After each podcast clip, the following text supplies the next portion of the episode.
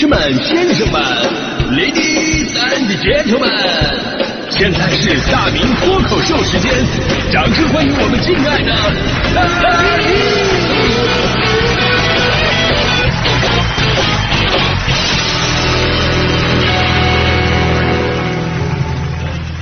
好，欢迎各位来到今天的大明脱口秀，我是大明啊。今天的节目里边，大迪不在哈、所以呢，脱口秀当中啊。必须得讲点刺激的，才能留住我的听众啊！呃，正好在以往的脱口秀当中呢，我有个领域啊，我真的是从来没有涉及过，而这个领域很多人都非常感兴趣啊，都是想想方设法的这个去了解一点啊。没错，这个领域就是我的感情问题。哎呀，我的个人感情问题，这我我感觉我隔着话筒我都感觉有人在尖叫了，你知道吗？有的人是不是已经调大音量了？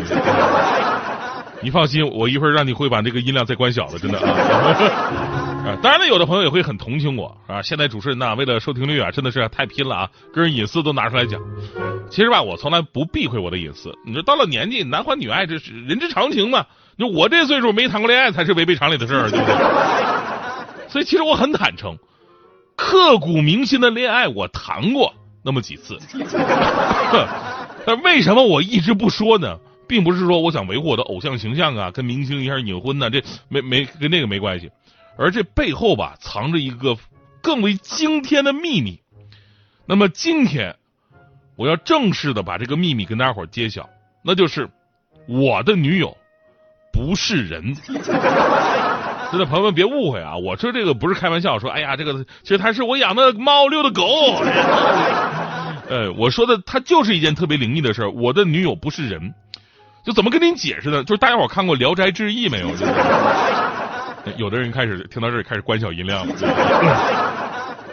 就是我们从小到大，这《聊斋志异》啊，就看过很多的经典的爱情故事啊，画皮啊，对不对？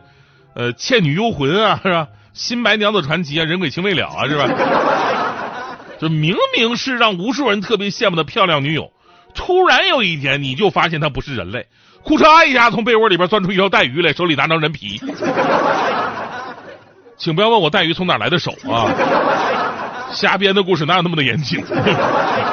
但我说这事儿吧，它是真事儿，就是让我一直纠结到现在。我一直我是一个坚定的唯物主义者，就直到遇到了我女朋友，跟她在一起的生活，真的让我越来越产生自我怀疑，我人生观、世界观我都产生动摇了。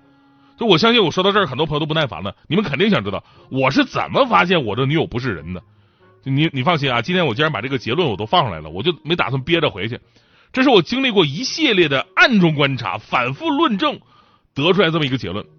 其实最开始的时候吧，我只是以为我的女朋友拥有传说当中的阴阳眼而已。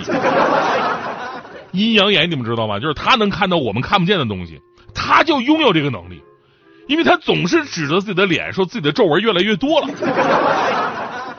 而我根本看不见。就他的语气听起来吧，就已经是那种被皱纹啊要覆盖住五官了，再不阻止就无法呼吸了。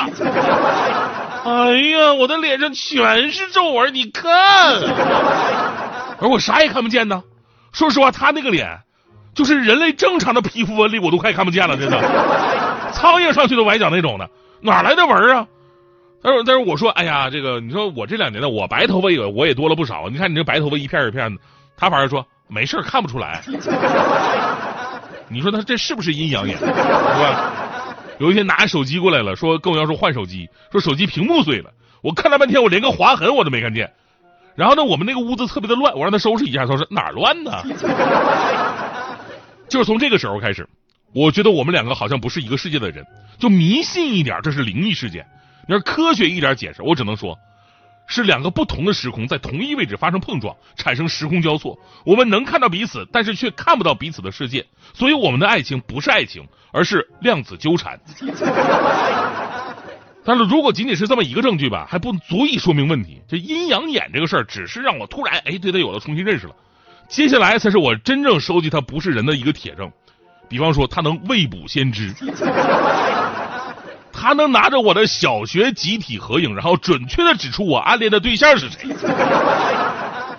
他怎么做到的？我俩上街，我戴着墨镜呢，突然他给了我一肘子，问我是不是看穿裙子那女的呢？我当时很生气，你怎么知道的？有一次我在我们家跟强哥啊，强哥还带了两个女同事过来啊，我们几个聊天聚会。我女朋友突然一个电话就飙过来了，问我干啥呢？我说这是什么那个呃强哥来了聊天呢。她直接问了一句：“只有强哥吗？还有女的吧？” 我说没没没有啊。他说两个，还跟我说让我小心点，他都看着呢。那一刻我汗毛都竖起来了。从那以后我就觉得我背后一直有人，你知道吗？举头三尺有女友。而我真正确定他，他肯定不是人呢，就是买菜买菜。我的女朋友吧，非常热爱买菜，但他从来不做菜。我不知道朋友们你们有没有这样的经历啊？就是女朋友突然提议：“哎呀，我们去超市买菜吧。”我说：“好啊，这才是我向往的家庭温暖啊。”然后我们两个去超市买菜，她穿着睡衣，我穿着拖鞋，我仿佛看到我们以后老了的样子，无比幸福。她买了排骨、五花肉、螃蟹、大海螺，买了蒜苔、青椒、西红柿。葱姜蒜一应俱全，买的非常的细致。此时此刻的我已经开始幻想晚上的丰盛大餐了。我们两个买了整整一车呀，买菜就花了小一千块钱，然后一人一支雪糕，都在他手里拿着。我拎着四个大袋子，充满幸福感的回到了家。就在我憧憬他系上围裙走进厨房，他掌勺来我扒蒜。结果这个时候他躺在沙发上说了一句话，说咱俩出去吃吧，要不点点外卖也可以。我说哎不对，咱们不刚买菜吗？他说：“对呀，所以多累呀，做做饭得做到几点呢？出去吃点对付对付得了。走吧，那那就去国贸吧。真的，就去国贸，说说去大排档的一个感觉。所以后来我就发现了，他特别喜欢买菜，但是从来都不做，都是把菜买回来，然后精心的放到冰箱里边摆好，放到腐烂变质，再心满意足的拿出来扔掉，然后再买一批新的菜给补上，反复循环。”就是这个流程，你你有没有觉得有一点奇怪的感受？有一天我幡然醒悟，这不是买菜啊，这是上供啊！我小的时候过年给祖先上供就是这样的呀，新鲜的瓜果摆上，烂了以后代表祖先吃了，然后再换一批。想到这儿，我终于得出结论了：此女只应阴间有，人间哪得几回闻啊？我的女友肯定不是人啊！就像这样的证据太多了。我之前有一本书也曾经记录过，她在外边从来不跟别人交流，如果交流的话，必须要通过我。就哪怕我们俩人坐那吃饭呢，服务员过来点菜，服务员问要温水还要冰水，然后必须是我把这句话再跟他重复一遍。啊，要温水还是冰水，他才会有反应，然后对着我说我要温水，然后我跟服务员说嗯温水。过程当中他俩明明距离更近，所以我在想是不是服务员根本看不到他，而我一直以为自己是搞媒体的，没想到还是灵媒。尤其人啊，人都是咱们都正常来人来讲都是避讳聊这个死亡话题，对不对？但是他不一样，他天天把死字挂在嘴边，感觉他是一个特别特别容易死的人。什么烦死了，吵死了，累死了，困死了。上饭店吃饭找通风口，没有通风口他热死了，正对着通风口冷死了。你碰他一下，他疼死了；他揍你一拳，他全都疼死了。总之，有的人死了，但是他还活着；但是有的人活着，但总感觉他已经死了。真的，我就特别想知道啊，这是不是我中的一个彩票？就是收音机前的兄弟们，你们有没有同款的女朋友？如果有的话，请打一呃扣一过来，能让我能够继续的相信科学。啊，而且，如果你的女朋友也真的是这样的话呢？那咱可以让他俩认识认识，结为姐妹，然后呢到你家串门去，让你体会一下双鬼拍门的感觉。